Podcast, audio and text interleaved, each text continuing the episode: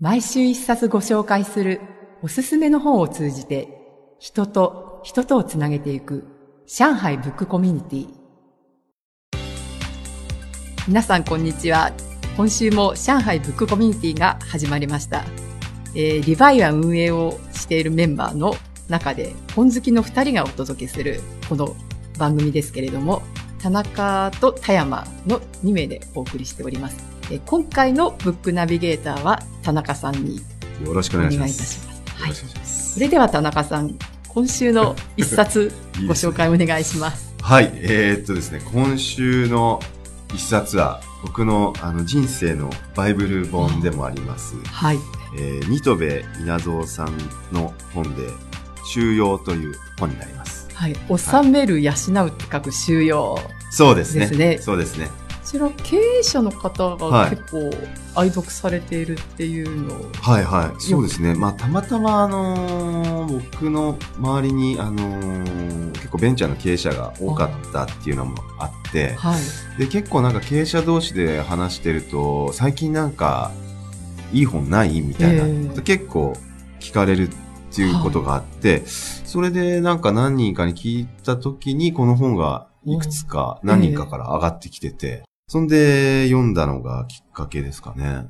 はい、その、読んだ時っていうのはどういう状況の時に読まれたんですか、うんうん、読んだ時はですね、あのー、何か忘れてしまいましたけども、はい、結構行き詰まってる時で、はい、なんかまあ人にもちょっと相談しにくいし、えー、自分で解決しなきゃいけないんだけれども、はい、何かヒントになるような本がないかなと。まあ、えー、結構人生のなんかの岐路だったと思うんですけど、はい、その時にまあ、えっと自分のだけのジャッジだと、ちょっとこう、心も持たない時があって、それでなんかいい本を探してる時にたまたま経営者の人から、まあ、そういう感じで、さっき言ったみたいに勧められた本だったんで、はい読んだっていう感じですかね。はい。はい、実際に読まれて、何かヒントになったとか、うん、こう響いたっていうのはありましたか、はいはい、えっ、ー、とですね、まあ、この本が、あの、結構章ごとに、こうテーマが、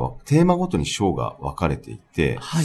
あの、まず、まあ、あの、悩んでる、何かに悩んでるときは、なんか目次を見て、その該当しそうなところを読めば、こと足りるっていうところがまあ読みやすいんですけど、はい、まあ響いたのはまあその時多分相当なんか僕は辛、辛い状況だったと思うんですけど、はい、なんか逆境にある時の心得みたいなものが、あの書いてある章があって、はい、そこがあの非常にあの響いた感じですね。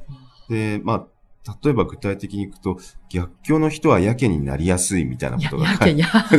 まあこれ確かにそうだなと。まあ、えーなんか逆境の時ってこう、何やっても空回りしやすい。えー、うん。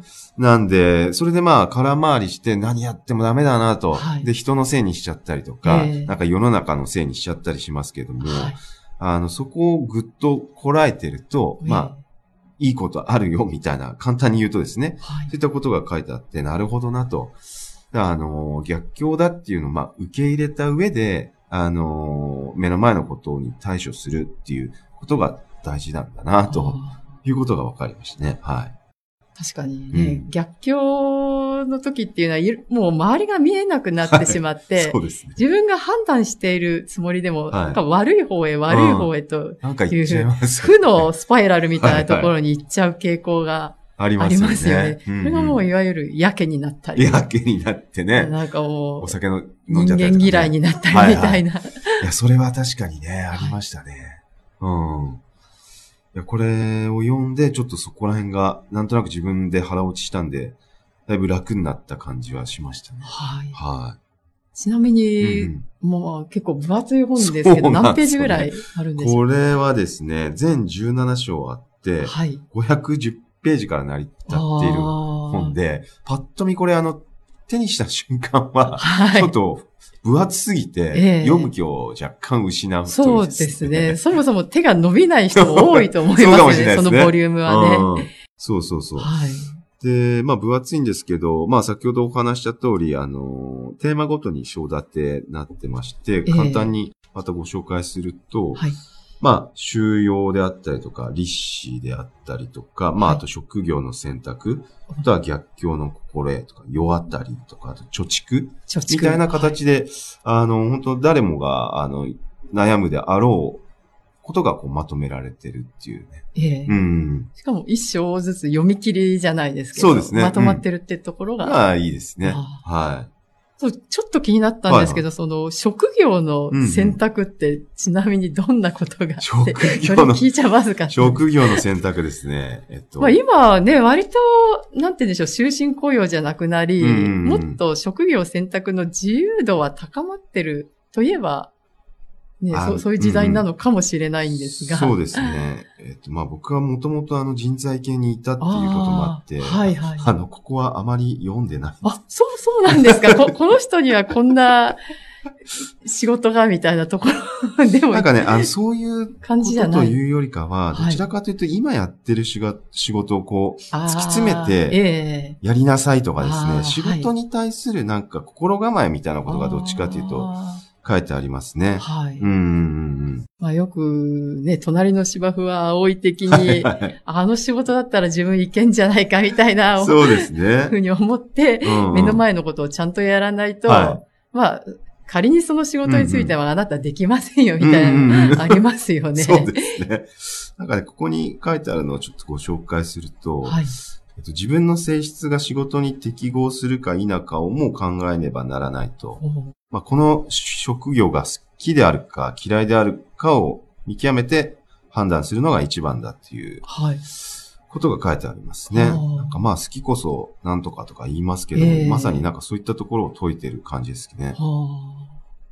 なんか世の中的には、なんか、まあ、なんだろう、流行ってる仕事というかわかんないですけど、えー、はい、うん、そういうのにね、飛びつきがちな若手とか言いますけど、えー、まあ、ふ、それが不向きだと、まあ、あの、いい選択になりませんよね、と。確かに。うん。かまあ、一見華やかだからとか、はい、おしゃれだからっていうので、それで選んでしまうと、そうそうそう自分の性格と果たしてその職業が。合ってんのかと。うん、うん。それはありますよね。えー、うん。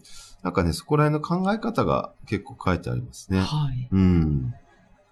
なんか全体的には、この本は、あの、比較的、あの、若手に向けて書かれてた本みたいなんですけどね。はい、うん。確かに、これから収容を積むべしみたいな。そうそうそうなるほど。でも、いつになっても収容は終わらないですね。そんな気はしてますけどね。はい。今読んでも全然古くない内容が書かれてますね。そうですね。この本が明治時代から昭和にかけて148版っていうんですかね。はい。まあ、驚異的なロングセラーになってる本でして、えー、まあ、そこから考えてもなんか実践的なその人生論が書かれた本としては、あの、本当にいつの時代というか今でも、はい、あの、廃れてない内容なんじゃないかなと思いますね。えー、うん。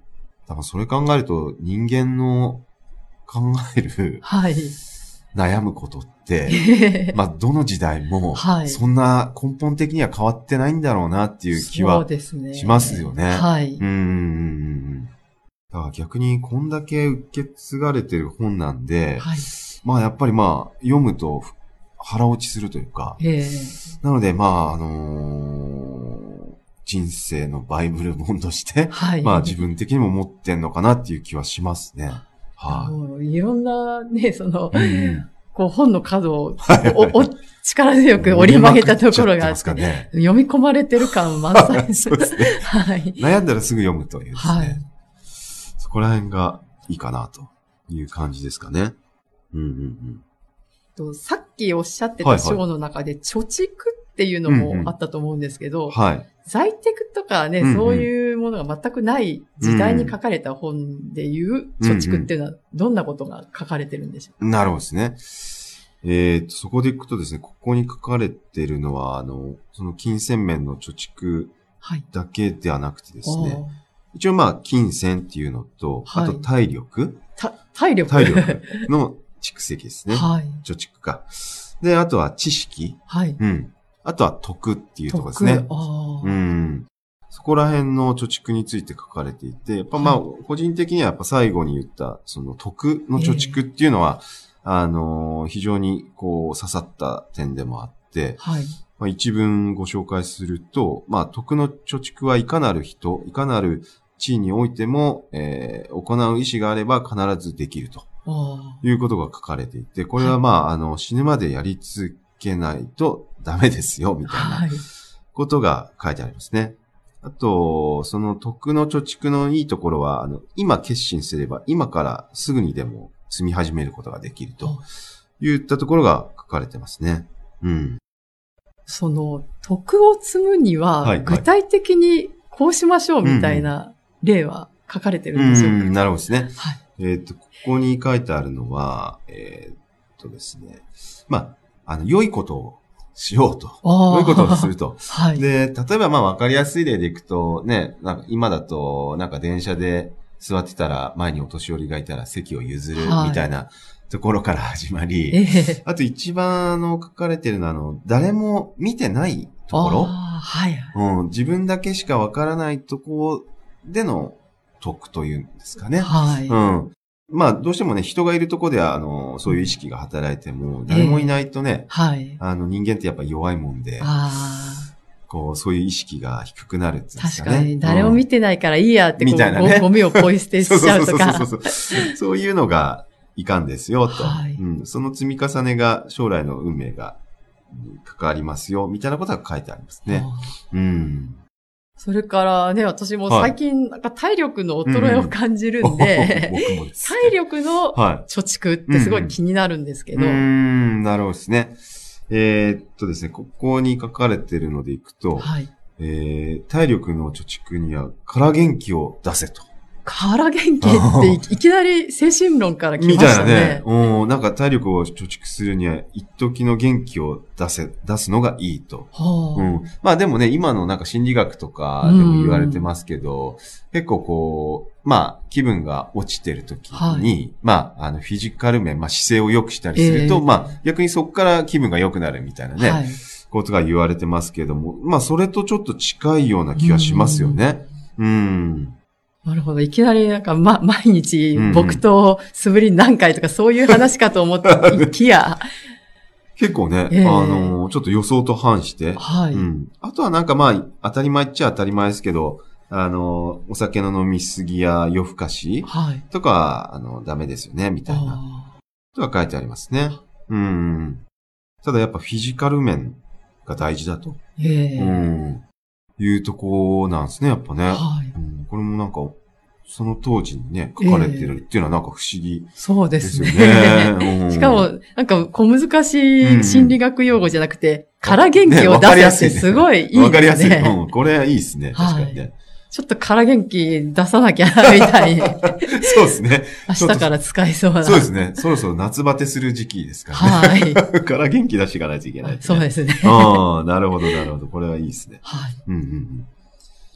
そしてまあ、うん、貯蓄といえばやっぱりお金？お金ですね。今はね、いろいろ、こう、いろんな手段でお金を増やそうみたいな、在テクテクニックがありますけど、当時は、ね、お金といえばいわゆるもう銭 じゃないですけど、そういう時代の、この貯蓄の心得っていうのは？心得的には、はい、これ、まあ今もよく言われてますけども、いや、日本人って、あの、総じて、あの、他の諸外国の人から比べると、はい、まあ金銭の貯蓄を結構けなしたがるというか、あの、そういうんじゃないですよ、と。金銭を貯蓄する、まあ、あの、心構えっていうんですかね。はい。うん。だそういう、なんでしょう。まあ、お金を稼ぐことがなんか汚いことだみたいな感じの雰囲気もね、あるときありますけど、えー、そういうことではないですよ、ということが書いてますね。はい。うん。まあね、その、酔い越しの銭は持たないみたいな、いわゆる江戸っ子気質じゃないですけど、はいはいはいはいまあ、当時はそういう風潮は結構、まだ強かったってことなんですかね。かねうんだ一応、まあ、貯蓄というのは、まあ、将来を考えた上ですることですよという、はい、なので、それは癒しいことでもないですよという、そういうことなんじゃないですかね。えー、うん。こうね、その、明治維新ですとか、その頃書かれた本の割には、わかりやすい。そうですね。平易な内容。そうですね。うん。田中さん的にその、ここの章をぜひ読んでほしいっていう章はありますか？はですね。はい。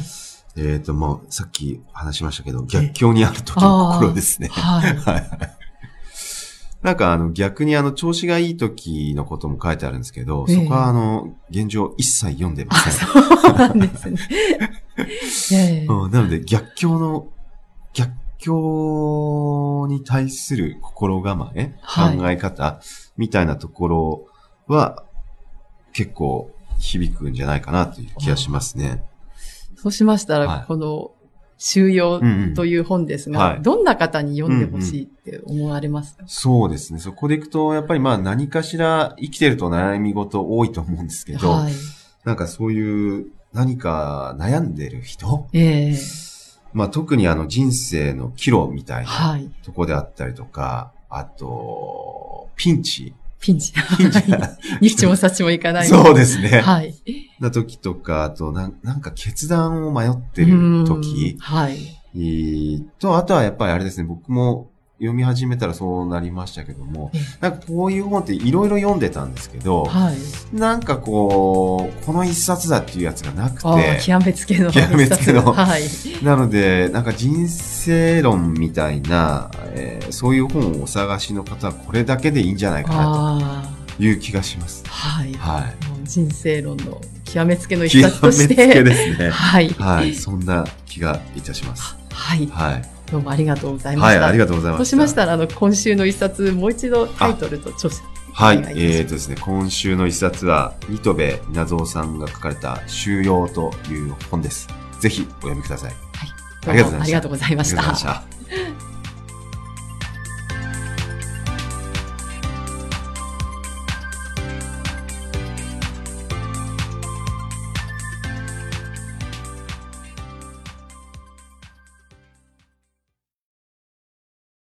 リヴァイア。